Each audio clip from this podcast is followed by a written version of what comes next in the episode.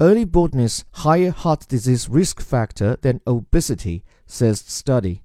Male pattern baldness and premature graying are more of a risk factor for heart disease than obesity in men under 40, new research suggests.